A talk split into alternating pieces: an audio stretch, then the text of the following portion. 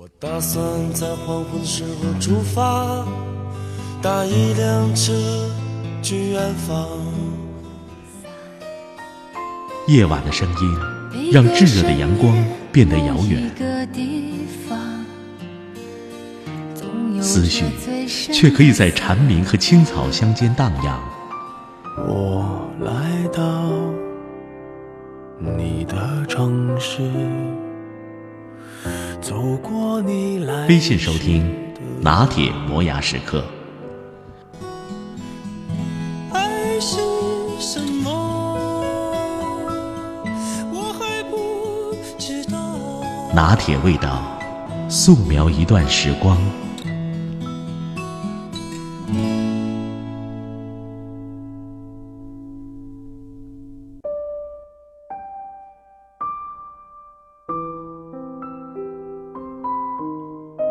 现在通讯发达了，想了解一个人的基本价值观，通过微信群、朋友圈都可以。只要你发言了、转发了，就可以窥探到你的内心世界。而这种窥探其实让人挺难受的。一些熟人朋友的价值观让你大跌眼镜，但你还什么都不能说，也没有必要说，只能感叹：唉，原来我们如此陌生。有一次，我在朋友圈看到从小认识的一位朋友的言论，真是把我恶心坏了。我想在下面评论，又怕引起不必要的争论，最后还是实在没忍住，在朋友圈写了这么一段话：相隔的不仅是岁月，还有渐行渐远的价值观。从年少到现在还能保持三观一致，太难太难了。相忘于江湖才是最好的结局。有人以为是同学聚会后的感言，其实不是。聚会一般只是聊过去、喝酒、聊青春，而在朋友圈、在微信圈、在 QQ 群，才能把这些基本的观点暴露。没过几天，一位朋友就说这段话他借用了。随后他跟我说，他用了一个美国品牌的杯子，在朋友圈里发了张图，而被另一位曾经要好的同学用民族大义教育了一番，感觉非常难受。干脆直接把好友删除，而这个同学在整个中学期间关系还都不错，可能一起打饭、一起学习、相互鼓励，这些曾经的温馨都被这一番民族大意识的言论给毁掉了。那一刻，巨大的悲哀笼罩了我。我们这地方有多少思维不正常的人类啊？岁月渐长，也没有说教别人的欲望，也不想被别人说教。我们从一个原点出发，已经走向不同的方向，那就彼此相忘于江湖吧。这是个有着裂痕的社会，不是多元，而是裂痕。我们连基本的价值观都没有，怎么会有统一的共识？我想说的是，随着时间的流逝，相互之间的裂痕太大太大了。如果你是一个有着三十年还保持三观一致的朋友，那请你珍惜。这是上辈子修来的福分。更多的是，我们彼此已经不再了解，价值观已经完全改变。新闻联播是很多人的饭前甜点，而我一年也看不了一个画面。很多人教科书上的内容就是他们全部的知识，而我就算最无聊的时候，也会保持着一个月两三本书的阅读量，最多的时候一周可能三四本。我对权力和管教他人一点欲望都没有，而权力是很多人的梦想。方舟子和韩寒之争让多少好朋友分裂，而争吵王宝强和马蓉之间谁是谁非，让一对夫妻离婚了。到底是支持日货还是抵制日货，让多少人智商暴露了？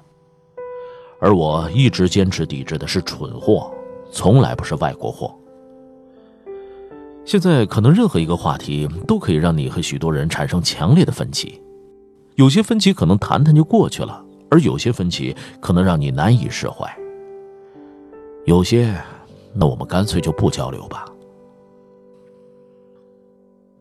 我们学着不同的历史，对许多事件的看法自然完全不同，甚至对人本身的看法都不同。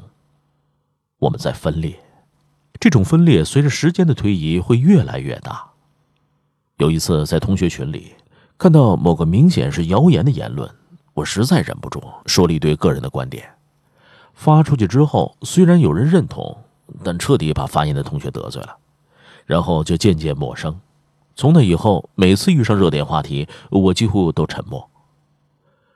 越熟悉越这样，熟悉并不代表了解，只是时间把你更早的推到我面前。我们唯一的相似点，可能就是对故乡美食的热爱。我们相隔的不仅是几十年的时间，还有。渐行渐远的价值观，所以感谢城市，这个包容的城市，会让你总会寻找到和你相似的人，相似的灵魂总会相遇，而不至于让自己无话可说。我们不需要对不懂的人说太多，而懂你的人，自然是你说一个词，他就会明白。这里总能找到和你价值观相似的人。我们可以找喜欢诗歌的人聊诗歌，找喜欢打球的人聊打球，和工作的人聊工作，和八卦的人聊八卦，和有着过去的人聊过去，总能找到和你兴趣相同的人。曼德尔施塔姆在积聚如山的人头走向远方中说：“一堆堆人头走向远方，我在他们中间缩小，没人看到我。”但在仍然活着的书里，在儿童的游戏，我将从死者中升起来。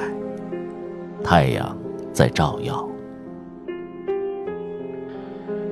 越来越觉得没有辩驳的必要了，越来越抗拒一些言论，越来越觉得在人群中独立该有多好。以前可能还会因为某个观点而在熟人的圈里说上那么几句，现在发现完全是多余的。因为一个人的成长过程已经接受完了教育，而你现在所说的，只不过是你所受教育的一部分，他人并不一定需要你这些。